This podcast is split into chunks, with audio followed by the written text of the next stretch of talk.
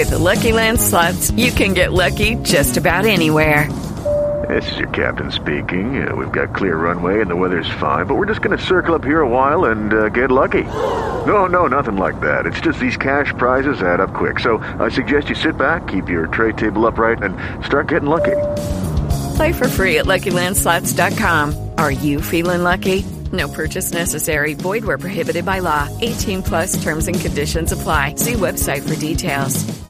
Judy was boring. Hello. Then Judy discovered ChumbaCasino.com. It's my little escape. Now Judy's the life of the party. Oh, baby, Mama's bringing home the bacon. Whoa, take it easy, Judy. The Chumba life is for everybody. So go to ChumbaCasino.com and play over 100 casino style games. Join today and play for free for your chance to redeem some serious prizes. chumba ChumbaCasino.com. No purchase necessary. Void where prohibited by law. 18 plus terms and conditions apply. See website for details. Desde la salida del director de Planeación Nacional se está viviendo una situación de alta convulsión, de alta efervescencia en Colombia. Y es el presidente el único que puede ponerle orden a la casa en este momento, comenzando por su propio equipo y por eh, esa confrontación con el fiscal general de la nación. Ha dicho el presidente que el fiscal es el que está buscando un golpe de Estado. Dijo el presidente que quiere una ruptura institucional. La fiscalía desmintió que el fiscal tenga redes sociales. Aparentemente el presidente Petro le respondió a una cuenta falsa. El fiscal no tiene cuentas abiertas en ninguna red social. La realidad jurídica es que desde la Procuraduría y la Fiscalía están socavando a Petro. Eso dijo la senadora Clara López aquí en eh, la W fin de semana. Habló también un congresista del pacto, Gabriel Becerra. El fiscal Barbosa quiere mantener su poder en la fiscalía a través de Marta Mancera. Y a propósito de Marta Mancera, nuestro compañero Daniel Coronel en su columna de la revista Cambio en Los Danieles hizo una denuncia de la mayor gravedad contra la fiscal Mancera. Como lo ha dicho Juan Pablo, el resumen es muy sencillo. En una entrevista aquí en la W, doña Marta Mancera mintió no una vez, sino dos veces.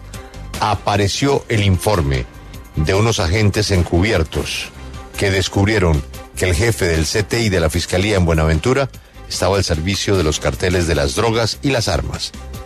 Y la señora vicefiscal, quien muy pronto será la fiscal general de la Nación,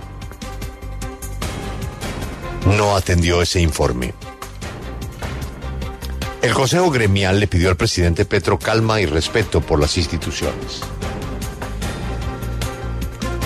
Un juez de la República condenó a 47 años de cárcel a Harold Andrei Echeverry Orozco. Él es el confeso feminicida de Michelle González. Secretaria de Ambiente de Bogotá levantó alerta por mala calidad del aire tras la mejora de las condiciones en la ciudad. La JEP recuperó siete posibles cuerpos desaparecidos en fosas de cementerios de Urabá. Nos cae a los dos gobiernos responsabilidad. El presidente Petro cambió de opinión y ahora abre el espectro de las responsabilidades de los panamericanos, no solo al gobierno de Iván Duque, a quien había señalado inicialmente, sino reconoce también hay responsabilidad en su gobierno. El alcalde de Barranquilla está pidiendo que le devuelvan el dinero del adelanto y amenazó con abogados. Habló el exministro del Deporte Ernesto Lucena sobre los Panamericanos y dijo, lo que falló fue la relación de María Isabel Urrutia con Panam Sports. La Corte Suprema de Justicia no va a investigar a Iván Cepeda ante la denuncia hecha por el expresidente Andrés Pastrana por calumnia. Una mujer va a dirigir por primera vez la base naval número 1 ARC Bolívar, la más importante del Caribe. Se trata de la capitán de navío, Marcela Ramírez Ramos. El ELN denunció un ataque contra una de sus oficinas en Bogotá atribuido a enemigos de la paz.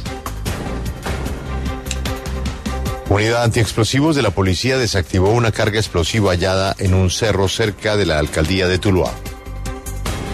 El gobierno nacional le ofreció cooperación a Chile en labores de mitigación a los incendios que ya han dejado decenas de desaparecidos y más de 100 muertos.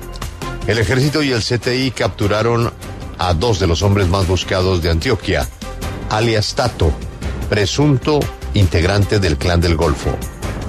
Defensa del presidente Petro pide al Consejo Nacional Electoral que informe si participó en la inspección a FECODE. FECODE anunció movilización frente a las instalaciones de la Corte para el día jueves de esta semana.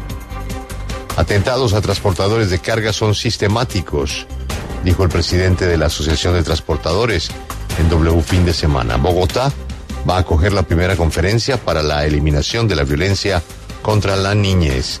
La Guardia Indígena logró la liberación de comuneros que fueron secuestrados en Cauca.